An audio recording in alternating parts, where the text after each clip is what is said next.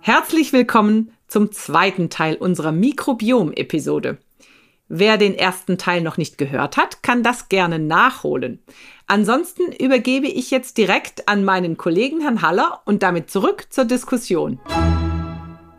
Also ich würde mal sagen, ich komme auf mein Statement zu Beginn zurück. Ähm, also die Intervention hat immer gute Chancen, dass sie akut wirkt und dann schwingt so dieses, dieses mikrobielle Ökosystem im Darm zurück auf einen Ausgangszustand. Also normalerweise ist, wenn wir mal ein stabiles System haben, eine, eine, eine stabile Konfiguration haben, ähm, ist, es, ist es sehr resilient. Das heißt, die Pufferkapazitäten sind super da.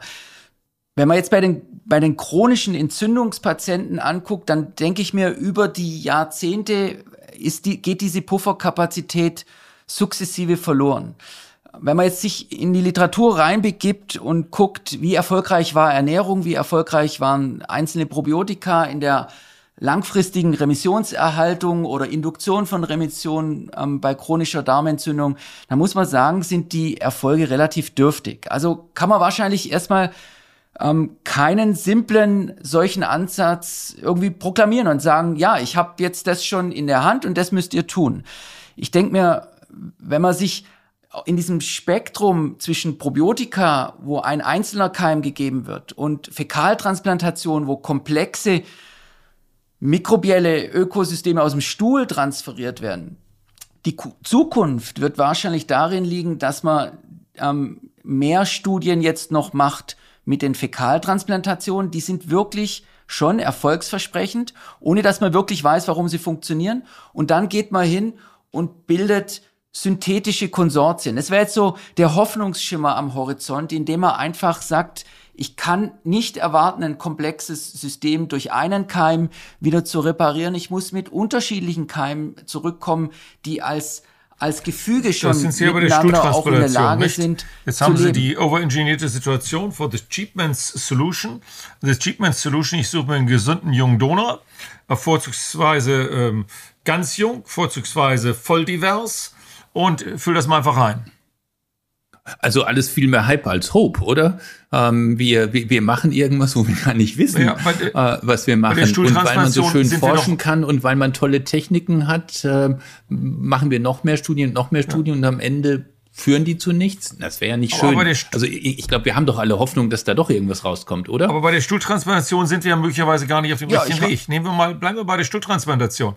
Da machen wir das Maximale von dem, was unser Gast jetzt heute sagt. Wir engineeren äh, komplexe Communities und wir schmeißen zehn hoch, ich weiß nicht wie viele Keime rein und davon wahrscheinlich hunderttausende verschiedene. So, und trotzdem ist es doch nicht so, dass die Stuhltransplantation jetzt einen fundamentalen Richtungswechsel in unserer Medizin gemacht hat. Oder ich meine, beurteile ich das jetzt einfach zu negativ, weil ich heute einen depressiven Tag habe. Aber ich finde eigentlich, die Erfolge von so einer Stuhltransplantation sind ja von C. diff mal abgesehen ganz limitiert. Und selbst wenn sich C. diff jetzt mal ansieht, C. difficile, dann muss ich sagen, ist ja die passive Immunisierung der Stuhltransplantation mal haushoch überlegen. Ja, und ich möchte noch einen Punkt, bevor die Antwort kommt, da einbringen. Ist es denn eigentlich der Mikrobiomtransfer, wenn ich da Studien von einem Professor Schreiber sehe, der ja nur Filtrate äh, gibt, die auch einen Effekt haben, dann weiß ich noch nicht mal, ob ich lebende Organismen brauche, sondern irgendwas von den Organismen, ähm, wo wir nicht wissen, was es ist. Also ist es das Mikrobiom oder ist es das, was, was vom Mikrobiom produziert wird? Und wir müssen ganz klar sagen, die Realität sieht ja dann wieder ganz anders aus. Eben, dass man sich jemanden sucht, den man für gesund hält ja, und sich dann sozusagen im heimischen, am heimischen Herd mit dem eigenen Mixer irgendwas herstellt und appliziert. Und davor müssen wir wirklich ganz klar warnen, die Anwendung solcher Mikrobiota-Transfere sind außerhalb von Studien absoluter Murks und sollte man nicht machen und sind weder erfolgsversprechend noch in irgendeiner Art und Weise äh, gerechtfertigt. Da kriegen Sie 100% Thumbs up von aber, meiner aber, Seite. Aber Frau Blumenstein, ähm, Sie lügen sich doch ein bisschen in die Tasche. äh, außerhalb von Studien. Wie oft habe ich das gehört? Können wir nicht uns einfach darauf einigen, dass äh, bis heute Mikrobiomtransfers absoluter Murks sind? Punkt. Ja, da möchte ich jetzt schon widersprechen. Also wir müssen ja ein bisschen Würze hier reinbringen. Also hier widerspreche ich jetzt einfach mal. Ähm, natürlich auf, auf dünnem, auf dünnem Eis bin, bin ich mir ja schon bewusst, aber wenn ich mir so diese systematischen Reviews angucke und hier ist eine Limitation, so viel Studien sind's noch nicht, ähm, so viel Patienten sind's noch nicht. Aber man kann jetzt nicht in Abrede stellen, dass eine gewisse klinische Effizienz bei FMTs tatsächlich dokumentiert sind. Jetzt haben wir viele Probleme, indem man einfach eigentlich überhaupt nicht weiß, welchen Donor suche ich aus, speziell bei bei chronischer Darmentzündung, ja, wo eine familiäre Häufung, das heißt, da geht man schon mal nicht an die eigene Familie ran, sondern muss eigentlich möglichst weit weg. Dann gibt es das Problem der Superdonoren, da weiß man eigentlich überhaupt nicht, was das ist. Sie haben vollkommen recht. Vielleicht nutzt es manchmal tatsächlich auch nur ähm, die Überstände eines solchen Mikrobioms zu nennen, also alles, was an Metaboliten da so drin ist. Speziell für Clostridieninfektionen reichen hin und wieder bestimmte Gallensäuren, um die Sporulierung von Clostridien zu hemmen. Da macht es absolut, absoluten Sinn, dass dann solche Gallensäuren nur transferiert werden. Das würde das vielleicht auch erklären, warum das funktioniert hat. Aber ich denke, man muss systematisch rangehen und man muss, man muss einfach jetzt noch ein bisschen Geduld haben, bis Studien systematisch gemacht sind. Und dann wird man davon sowieso wegkommen, weil man irgendwann synthetische Konsortien ausprobieren wird. Und ähm, wenn, wenn Sie, also Effizienz, ja, wenn ich mir in die Biologika reingucke, jetzt frage ich Sie als Gastroenterologen, wie effizient waren Biologika denn oder wie effizient sind die und wie viele brauche ich eigentlich, um diese Heterogenität an Erkrankten tatsächlich in eine stabile Remission zu bringen? Also ich denke mir, da gibt's viel Kombinationsmöglichkeiten und vielleicht sollten wir uns gar nicht über das äh, äh, Entweder-Oder unterhalten, sondern vielleicht sogar über also Kombinationen. Ich glaube, ich glaube, dass wir ähm, zurück sind fast in den Anfangspunkt. Probiotika sind entstanden, weil man sich Säuglingsstuhl genommen hat und Bakterien draus gezüchtet hat, reingeschmissen hat in die Leute und festgestellt hat, naja, das könnte vielleicht ein bisschen Wohlgefallen, Wohlbefinden machen. Darum sind es auch keine Medikamente. Dann ist es angefangen worden in hoffnungslosen Fällen, weil wir den Patienten nicht genügend bieten können, verkauft zu werden. Und der Wirkungsnachweis für Probiotika ist durchaus heterogen. So, und jetzt sind wir zurück wieder zum Stuhl. Jetzt sehen wir den gesamten Stuhl. Und jetzt wollen wir den gesamten Stuhl in komplexe Konsortien machen. Ich glaube, wir sind doch wirklich momentan wie Fishing in the Blind, ja? Was unterscheidet uns von der ersten Nutzung von Erdöl, ähm, wo man das als Tropfen genommen hat äh, auf amerikanischen Marktplätzen, um damit chronische Krankheiten wie Rheuma zu kurieren?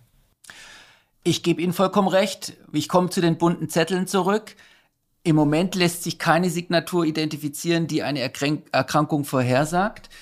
Ähm, wir sind in den Kinderschuhen. Wenn ich mir die Genomforschung angucke, die letzten 20 Jahren, sind wir wirklich in der Lage, mit der Information vorherzusagen, wer Morbus Crohn Colitis ulcerosa kriegt? Anfänglich ein Hype, dann realisiert man, die Information reicht nicht aus. Trotzdem hat man viel gelernt auf dem Weg dorthin. Und ich denke mir, so ähnlich wird es mit der Mikrobiomforschung da auch sein. Also wir werden, wir werden jetzt viel lernen in der Beschreibung. Dann werden wir viel intervenieren. Vieles wird davon nicht klappen. Solange das gut gemachte Studien sind, wird man was lernen. Und da bricht jetzt natürlich mein leidenschaftliches Herz für die Mikrobiomforschung durch. Natürlich bin ich davon überzeugt, dass am Ende man auch einen klinischen Nutzen ähm, generieren kann.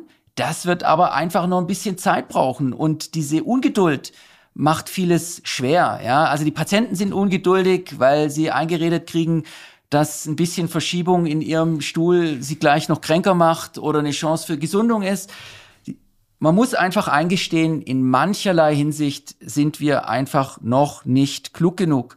Aber wir haben schon einiges Wir haben ja ein Problem, das mir noch mal so ein bisschen am Herzen liegt. Wir, wir sagen ja immer, kann man ruhig machen, wird schon nicht schaden. Probiotikum ist doch was Gutes, ist doch was harmloses.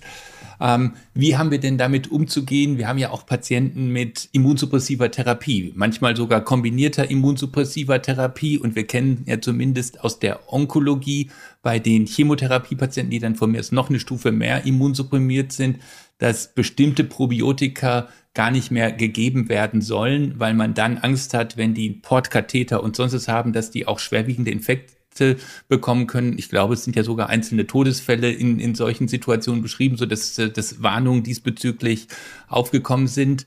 Ähm, müssen wir da was beachten? Also ich denke, Multiresistenz ist etwas, was man wirklich beachten muss. Da gab es ja Fälle in den USA mit resistenten E. coli. Ähm, Stämmen, die da transferiert wurden.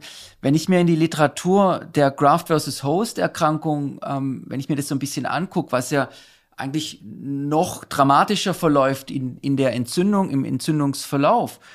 Ich denke mir, da ist schon viel Hoffnung unterwegs, dass auch jetzt zum Beispiel über, über Stuhltransplantation oder dann in der nächsten Evolutionsstufe ähm, mehr hypothesengetriebene Konsortien ähm, da wirklich einen klinischen Nutzen bringen. Und ähm, wenn ich mir das angucke, das ist natürlich eine akute Reaktion die oft auch einhergeht mit Antibiotikagabe vorher, die natürlich den Darm extrem bereinigt, auf oft fatale Reduktion der Diversität. Manchmal haben diese Patienten nur noch ein, zwei Keime in ihrem Darm. Das ist natürlich dramatisch.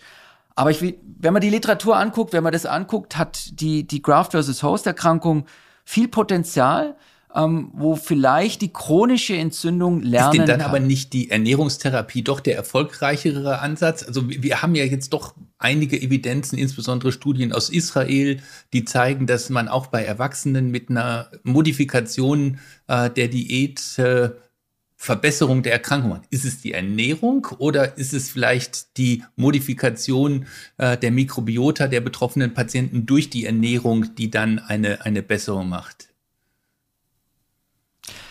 Ich meine, wir haben ja die, die, die Morbus Crohn Kinder, den pädiatrischen Morbus Crohn, wo die Elementardiät oder Exclusive Enteral Nutrition eigentlich wunderbar funktioniert. Ähm, man kann gut Remission induzieren, kann sie aber letztlich nicht lange halten. Und wir sind jetzt auch in München unterwegs, dieses Phänomen so ein bisschen anzugucken. Und wenn ich ganz ehrlich bin, wir, wir können noch keine definitive Antwort geben, ob jetzt diese Ernährung, die natürlichen Einfluss hat auf dieses mikrobielle System, aber oft weniger, als wir das vermuten, bei manchen Individuen, manchmal sehr stark, in anderen Individuen. Ähm, und dann die Frage, ob diese mikrobielle Veränderung letztlich diese protektive Mechanismen auslösen oder ob es vielleicht einfach nur Entzug von bestimmten ähm, ja, letztlich die Elementardiät nimmt erstmal Ballaststoffe raus aus dem System. Ähm, und, ähm, und da muss man sich auch mal ein bisschen drüber unterhalten. Also ich denke mir, da, auch da in so einer, in so einer Situation, wo wir klinisch sehr gute Daten haben, da muss man jetzt dranbleiben und muss verstehen, warum wirkt die? Ähm, und vielleicht lernt man da wirklich was draus, welche Ernährungsbestandteile dann tatsächlich auch für so eine Remissionsbegleitung ähm, vernünftig sind. Und, und ich breche vielleicht eine Lanze für Kombinationen, ja. Also warum sollte man eines tun und das andere lassen? Also vielleicht gibt es in Zukunft tatsächlich Situationen, wo man medikamentös Remissionen induziert, begleitet medikamentös, aber gleichzeitig versucht wirklich äh, bestimmte ähm, Ernährungsinterventionen mit einzubetten und vielleicht sogar ähm, kleinere, komplexe, synthetische Konsortien an Bakterien mit dazu gibt. Also ich denke mir, da ist der Fantasie wenig, ähm, wenig Limitation gesetzt und ähm, das muss halt evidenzbasiert sein, weil sonst ist es Blödsinn, sonst könnten, können Sie als Kliniker damit einfach nichts Also da anfangen. haben wir die Situation, die wir jetzt von der Pouchitis kennen oder ähm, Pouchitis, äh, wo wir ja dann versuchen, durch einen Cocktail von Bakterien eine Remission zu erhalten.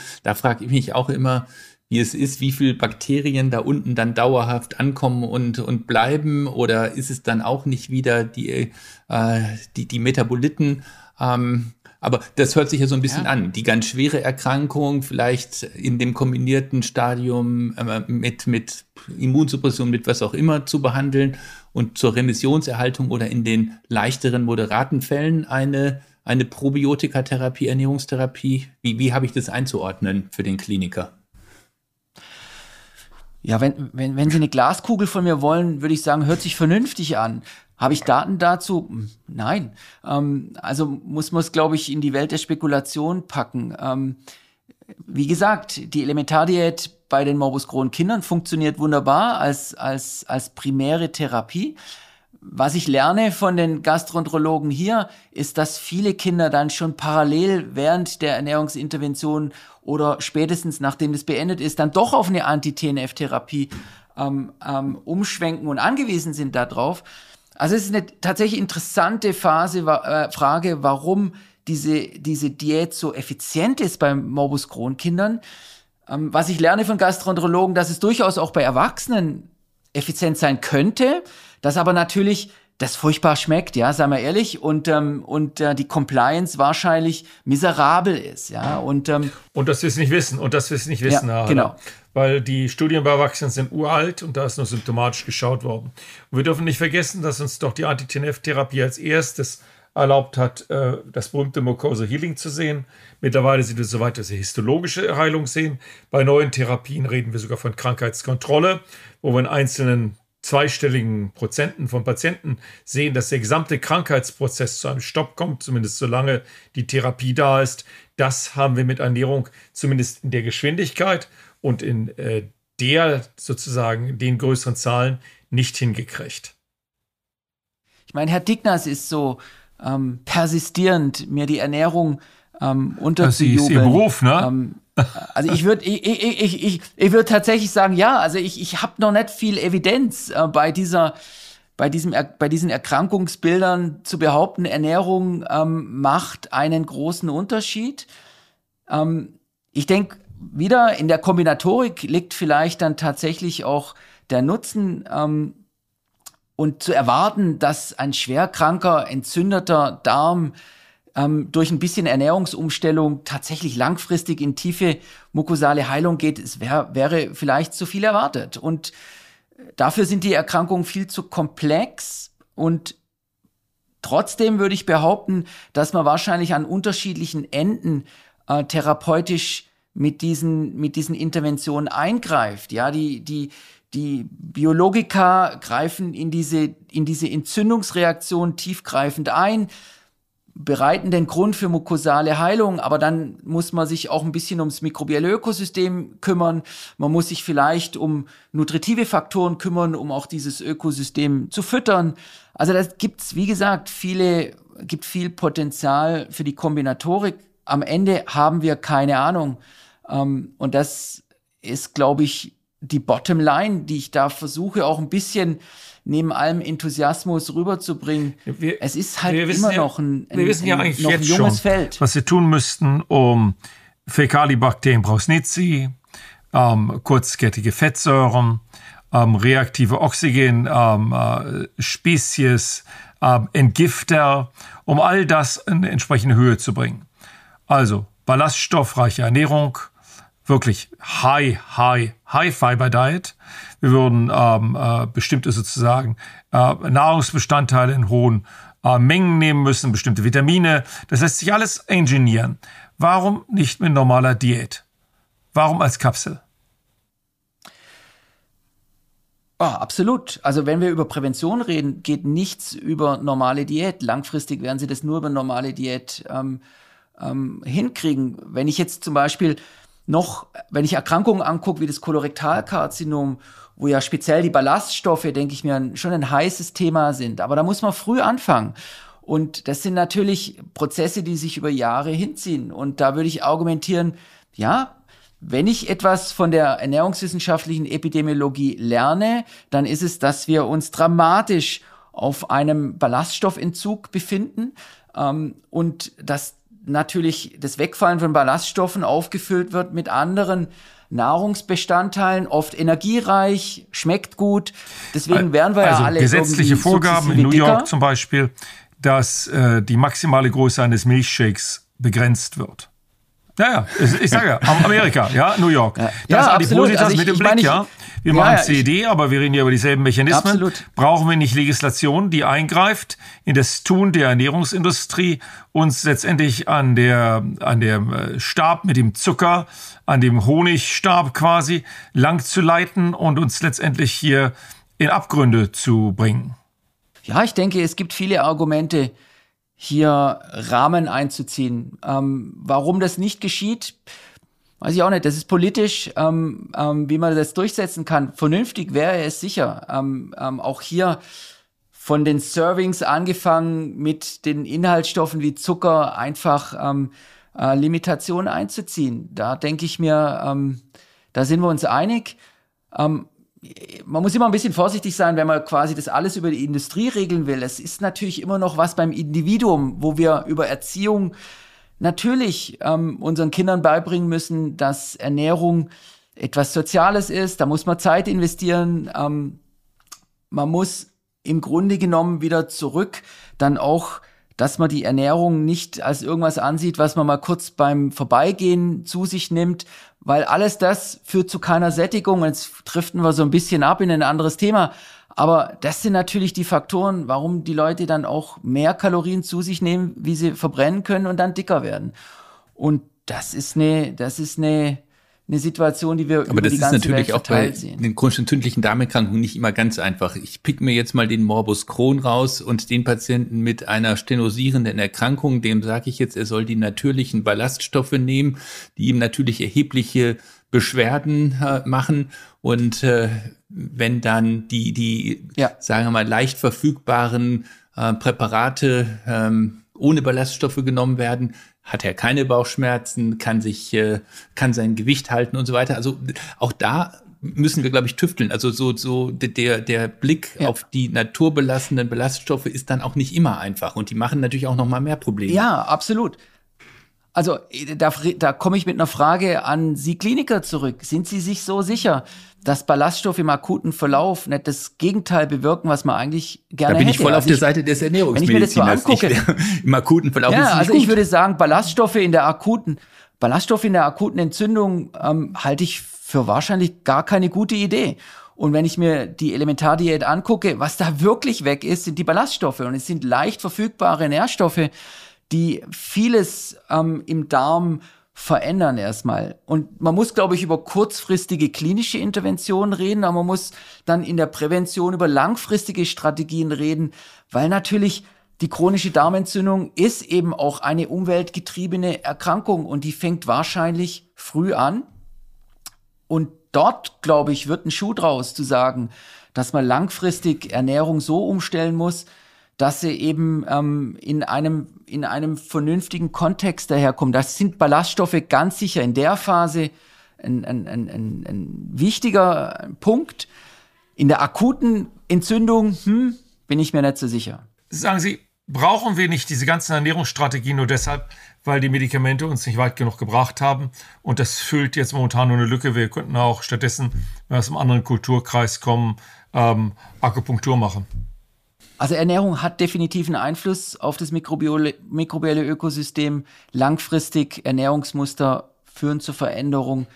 Ähm, deswegen muss man Ernährung in der Prävention angucken und muss sich die Frage stellen, ob Ernährung eventuell eine Chance hat in der kurzfristigen klinischen Kommen wir einfach nur deshalb nicht vorwärts, weil wir noch nicht den Superspender für den Mikrobiomtransfer äh, gefunden haben. Es gibt ja diese tollen, tollen Studien aus Kanada, aus den USA, die erstmal negativ waren und erst bei den Subanalysen hat man dann den Superspender gefunden, der das heilige Mikrobiom hat, Shit to Gold oder so, äh, The Big Poo. Äh, also irgendwas, dass, dass wir doch noch nicht weit genug sind? Ja, ich, ich denke mir, die, die, die, die Superspender, die sind ja da, man sieht es ja. Ähm, es muss aber auch die, die Rezipienten geben. Und, und da würde ich sagen, speziell bei, bei chronischer Darmentzündung darf man ja nie vergessen, dass Mikroorganismen auch Antigene sind, die ein Immunsystem aktivieren. Ja, deswegen ist es nicht ganz so einfach wie bei der Clostridium difficile Infektion, ähm, wo man versucht, einen Infektionserreger aus, aus dem Darm rauszubringen. Ähm, sondern wir haben hier ein, ein voraktiviertes Immunsystem und es reagiert auf Antigene. Und jetzt muss man gucken, sind denn diese Antigene in diesen in diesen Stuhlsituationen vorhanden, nicht vorhanden. Also ich denke, es ist, ist also fürs Immunsystem gegebenenfalls günstig, in so einer Situation einer ähm, zerstörten Barriere ein eher armes ähm, mikrobielles äh, Milieu zu haben, wo man dann sich dann nicht noch eine zweite Front aufmacht.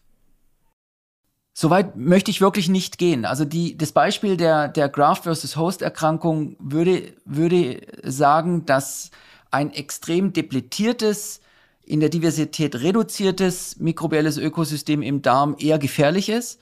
Ähm, und jetzt zu sagen, man muss die Bakterien rausnehmen, ich glaube, das wäre zu kurz gesprungen. Ist es so, äh, dass vielleicht unsere besten Medikamente über Veränderungen des Mikrobioms funktionieren? Medikamente wirken definitiv sehr stark also auch auf Anti-TNF? das Mikrobiom. Wahrscheinlich. Ähm, und, und ich meine, wenn man sich die neuesten Daten anguckt, muss man sagen, dass die Hälfte der Medikamente ganz sicher einen Einfluss haben. Also man kann es nicht ganz aus der Gleichung rausrechnen. Wenn man sich Metformin anguckt, wo ja immer wieder hochkommt, dass auch Funktionalität über ähm, quasi die Veränderung dann im Mikrobiom ähm, vermittelt wird. Kann Herr schon Haller, Sie sein. haben ja gerade äh, gesagt, wir wissen noch nicht genau, was wir brauchen und eine Kombination wäre ja ganz gut. Also vielleicht zwei Bakterien mit ein paar Gallensäuren ähm, und noch ein klein, kleiner Schluck äh, von irgendeinem Zucker dazu und dann wie bei James Bond gut geschüttelt und nicht gerührt? Oder ähm, wie, wie ist der Supercocktail? Naja, der neue James Bond, dem ist ja eigentlich wurscht, ob geschüttelt oder gerührt. Ähm, da würde ich einfach sagen, man muss auf die individuelle Situation gucken. Und vielleicht darf man diesen Traum einer individualisierten Therapie auch nicht ganz aufhören zu träumen. Und ähm, obwohl es noch nicht klappt, muss man sich, glaube ich, doch die Option offen lassen, speziell so ein heterogenes, heterogenes klinisches Bild mit so viel komplexen Varianten aus Umwelt und, und Wirtsfaktoren die so sehr individuell sein können, dass vielleicht in so einem Patientenklientel individualisierte Medizin tatsächlich irgendwann funktionieren kann, wissend, dass sie im Moment nicht funktioniert. Ich würde noch mal gern zwei Fragen nachschieben. Ähm, Herr Haller, ähm, Sie haben eine CED, Morbus Crohn Colitis ulcerosa. Herr Digners hat sie gerade entdeckt. Sie denken darüber nach, milder Verlauf. Was ändern Sie in Ihrer Ernährung inklusive der Nutzung von Probiotika? Das ist gut. Wenn der Ernährungsexperte selbst keine Antwort geben kann, dann wissen wir, wir haben die Lösung noch nicht. Also ich habe mein eigenes Mikrobiom oder die Zusammensetzung schon mal über drei Jahre verfolgt. Herr Schreiber, ich kann Ihnen sagen, Weihnachten hatte das fatalste hatte den fatalsten Einfluss auf mein Mikrobiom im, mit Hat Ihre Frau gebacken oder haben Sie Bäckerei ich hab dann gekauft? sogar, ich habe ja, ich habe alles Mögliche, was man halt an Weihnachten so macht, viel Unsinn. ähm, ähm, wahrscheinlich. Ähm, ich habe aber tatsächlich auch Probiotika ausprobiert. Es hat einen wesentlich kleineren Einfluss. Ich hatte dort auch zum ersten Mal meine Vorsorge-Kolonoskopie ausprobiert.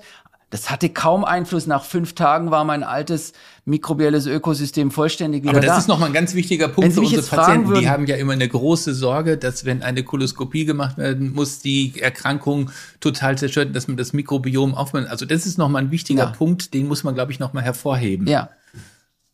Ja, also die, also jedenfalls bei meiner Vermessung meiner Mikrobiota ähm, nach der Vorsorgekolonoskopie war nach fünf Tagen alles wieder so, wie es war.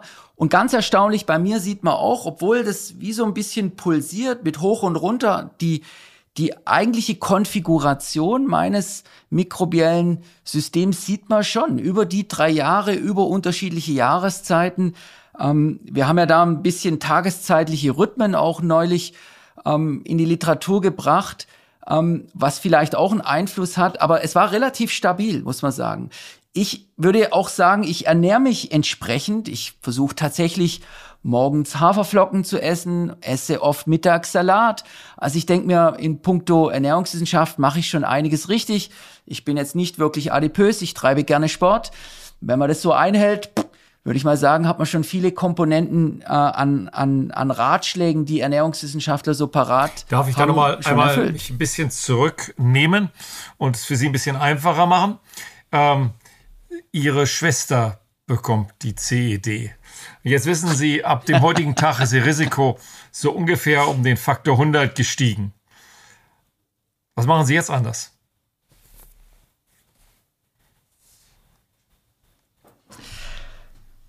Ich mache wahrscheinlich nichts anderes. Also wahrscheinlich muss, mir, muss ich mir im Moment eingestehen, dass wenn ich keine Entzündung habe, es offensichtlich okay ist. Ähm, und dann würde ich natürlich mich hinterfragen, ähm, ob ich in meiner Ernährung was umstellen kann. Aber da es wenig wirklich klar dokumentierte Risikofaktoren aus der Ernährung gibt, ähm, jenseits dessen, was man eigentlich so als gute Ratschläge in der Ernährungswissenschaft gibt, würde ich sagen, ich ernähre mich weiter ballaststoffreich, ich esse immer noch gern und auch ähm, ähm, versuche mich schlank zu halten, treibe Sport und halte meinen Lebensstil und hoffe auf das Beste. Ja, ich glaube, das ist ähm, ein klares Statement. Und vor allen Dingen zeigt es uns auch noch einmal, dass wahrscheinlich die natürlichen Eingriffe durch den Lebensstil die stärksten sind. Die Studie des Monats wurde Ende 2021 in Gastroenterology von namhaften amerikanischen Mikrobiomenforschern publiziert. Es wird ja schon länger vermutet, dass Emulgatoren, die gehäuft ähm, in so, sogenannten prozessiertem Essen, also Fertig- und Teilfertigprodukten vorkommen, eine möglicherweise auslösende Rolle in der Entstehung chronisch entzündlicher Prozesse im Darm spielen könnten. Zumindest treten chronisch entzündliche Darmerkrankungen gehäuft auf, wenn größere Mengen sogenannter, sogenannten prozessierten Essens verzehrt werden.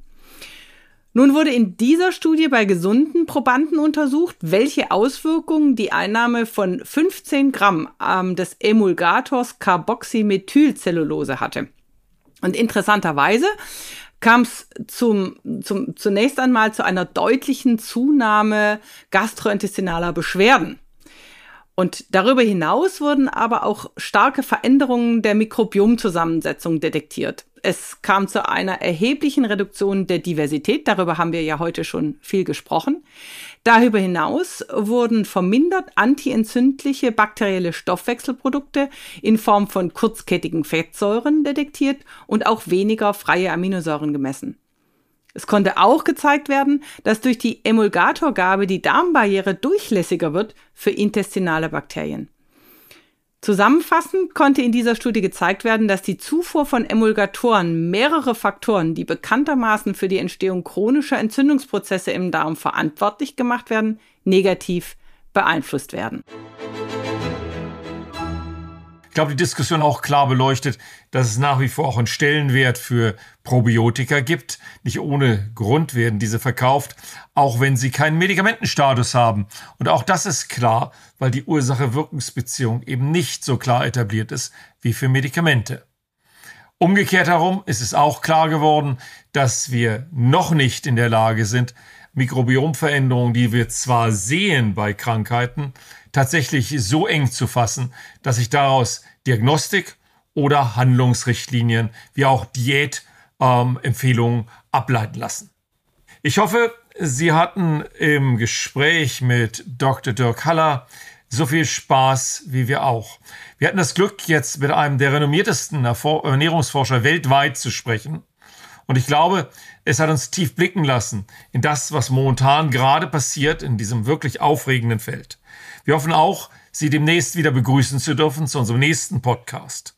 Und bis dahin möchte ich mich für uns alle verabschieden. Leicht sieht ein jeder, der nicht blind, wie krank wir trotz der Ärzte sind. Und ein Grund ist logisch, gastroenterologisch. Thank you.